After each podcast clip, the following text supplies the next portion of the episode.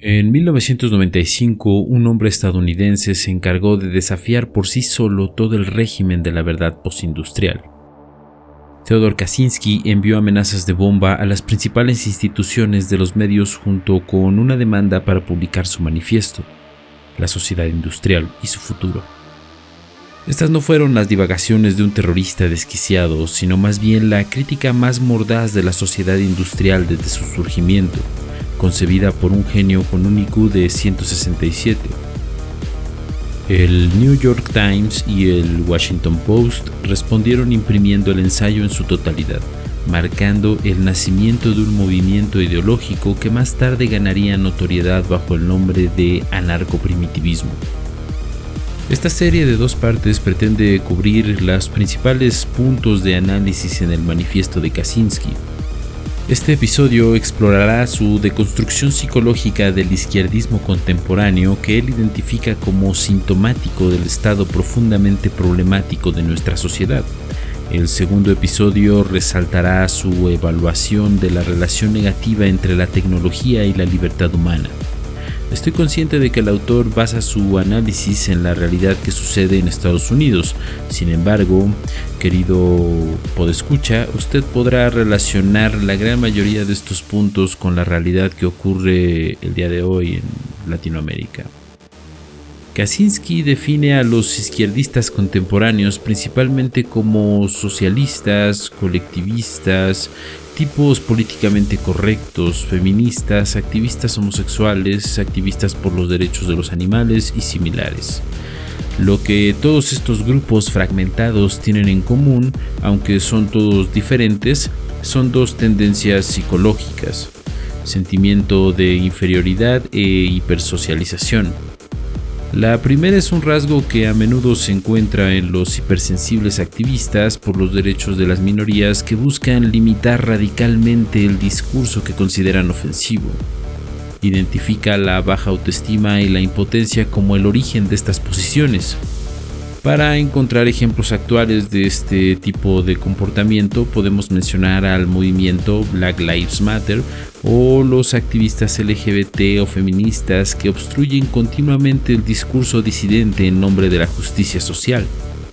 Los activistas más extremos entre ellos son en su mayoría hombres blancos heterosexuales de clase media alta con educación universitaria que defienden a los grupos minoritarios precisamente porque los ven como inferiores y por lo tanto se identifican con ellos les atribuye una mentalidad posmoderna, ya que constantemente deconstruyen todo lo que es fuerte, bueno y exitoso, como la propia civilización occidental.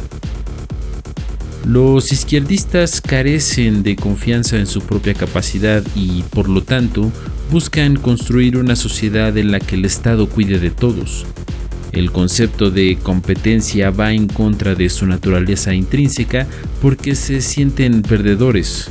Los izquierdistas luchan contra el tejido de la realidad misma porque no pueden soportar el hecho de que el comportamiento y las habilidades humanas nos vienen dados. Cualquier grupo que termine en una posición inferior dentro de la sociedad, por lo tanto, no debe ser responsable de sus acciones, sino más bien se le debe de responsabilizar a la sociedad en general.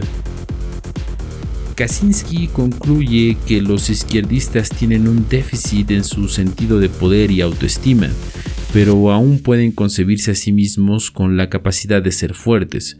Sin embargo, esto es solo en el marco de grandes movimientos o grupos porque los izquierdistas no pueden concebirse a sí mismos como fuertes y valiosos individualmente.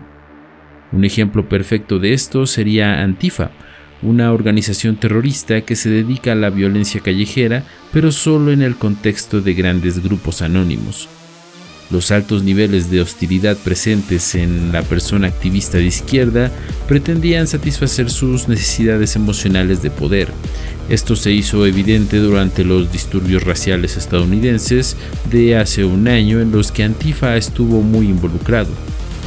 Los actos de violencia y destrucción en nombre de la justicia racial en realidad crean más odio hacia el grupo en cuyo nombre se cometen estos actos. Los activistas de izquierda creen en los problemas que defienden a nivel superficial. Sus consignas son simplemente una forma de lidiar con su frustración. Como dijo Kaczynski, si nuestra sociedad no tuviera ningún problema social, los izquierdistas tendrían que inventar problemas para proporcionarse una excusa y hacer alboroto. El último rasgo sobre la hipersocialización se aplica a las personas que no pueden pensar, sentir o actuar dentro del marco moral de su sociedad sin experimentar sentimientos de culpa e inadecuación.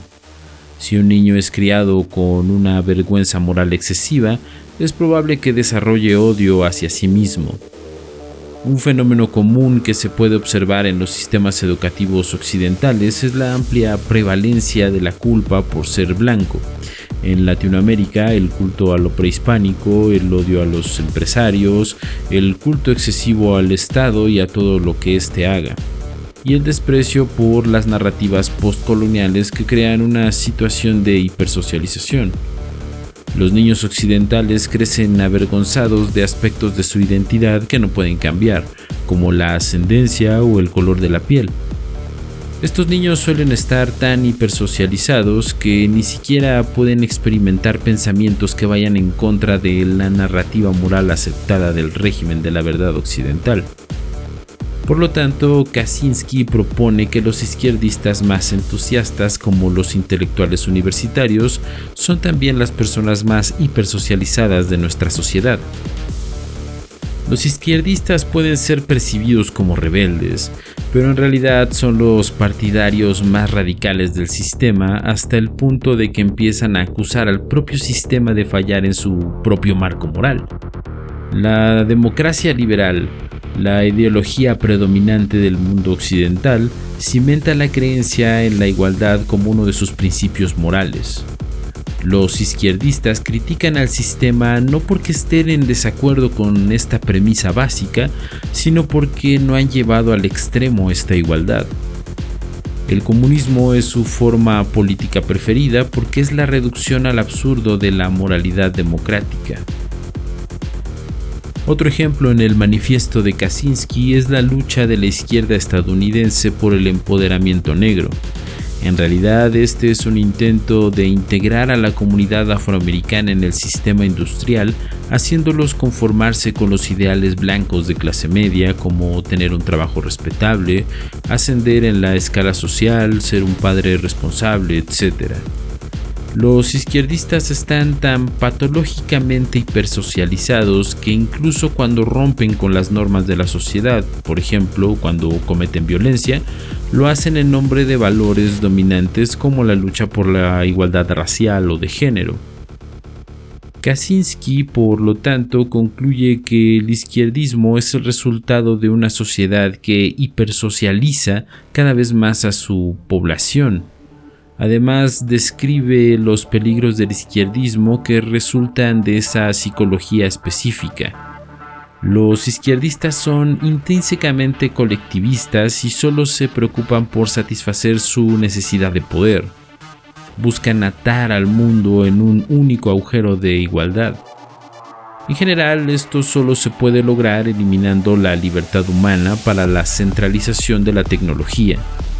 Los izquierdistas pueden pretender oponerse a las estructuras de poder, pero la historia ha demostrado que solo lo harán hasta que capturen el sistema de control social para sí mismos. Este fue el caso en la Unión Soviética o incluso más recientemente en la Academia Universitaria Occidental, donde en un principio estaban relegados. Se opusieron a la censura, pero una vez que tomaron el control, la volvieron a implementar de manera más estricta que nunca antes, como puede verse en las universidades americanas, donde no es posible cuestionar las ideas izquierdistas imperantes. Kaczynski sostiene que el izquierdismo es una cuasi religión porque sus adherentes necesitan creer en él. De otra forma, toda su autoconcepción se derrumbará. Al convencerse a sí mismos de que su moralidad inferior de esclavos es de hecho la base moral, crean una dependencia emocional que no puede ser rota por meros hechos científicos y lógica. También identifica este aspecto como la causa de las tendencias totalitarias en el izquierdismo. Los izquierdistas nunca pueden ser satisfechos ya que sus verdaderas intenciones son ganar el poder. Incluso si la sociedad satisfaciera todos sus deseos actuales, en pocos años los izquierdistas sucumbirían nuevamente a su deseo de quejarse de problemas sin importancia solo para imponer sus soluciones a los demás. Debido a sus altos niveles de hipersocialización, los izquierdistas no pueden perseguir el poder de una manera normal. Tienen que forzar su moralidad sobre los demás. Su creencia en el gran movimiento es tan fuerte que los izquierdistas, especialmente débiles, nunca pueden dudarlo en público, incluso si desaprueban sus acciones en privado.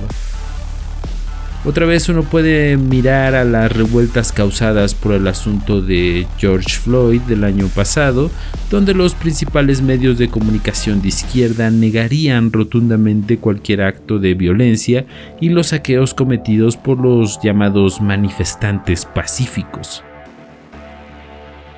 Kaczynski identifica el colectivismo, la ingeniería social y el desdén por cualquier forma de competencia como características izquierdistas. El tipo más peligroso, según él, sin embargo, son los criptoizquierdistas sobresocializados. Tienden a trabajar al amparo de métodos burgueses para lograr sus objetivos, objetivos motivados ideológica y psicológicamente. Los grupos que a menudo caen en esta categoría tienden a ser burócratas, periodistas, maestros y conferencistas que son verdaderos creyentes de la ideología colectivista. El gran logro de Ted Kaczynski en su deconstrucción ideológica es la conclusión de que el izquierdismo debería clasificarse más bien como una enfermedad mental en vez de un movimiento político coherente. Cuando se ve desde esta perspectiva, muchas de las posiciones absurdas que sostienen los izquierdistas de repente tienen sentido. Nunca tienen la intención de resolver los problemas de manera razonable, sino que buscan satisfacer su necesidad patológica de poder. En última instancia, esta es la razón por la cual el izquierdismo es una fuerza totalitaria, peligrosa, que siempre termina siendo incompatible con la libertad humana. Como la sociedad industrializada crea la psicología izquierdista y su impacto general en el futuro de la sociedad humana, se cubrirá en un episodio futuro. Hasta aquí el episodio del día de hoy, psicodelicioso, espero que te haya gustado. Déjame tus comentarios en la página de Facebook donde entramos en contacto con todos nuestros podescuchas. También nos puedes seguir en TikTok y visita nuestra página de Patreon si quieres apoyar la difusión de estas ideas y seguir con el proyecto de vida psicodélica. Muchísimas gracias y nos estamos escuchando en el próximo episodio.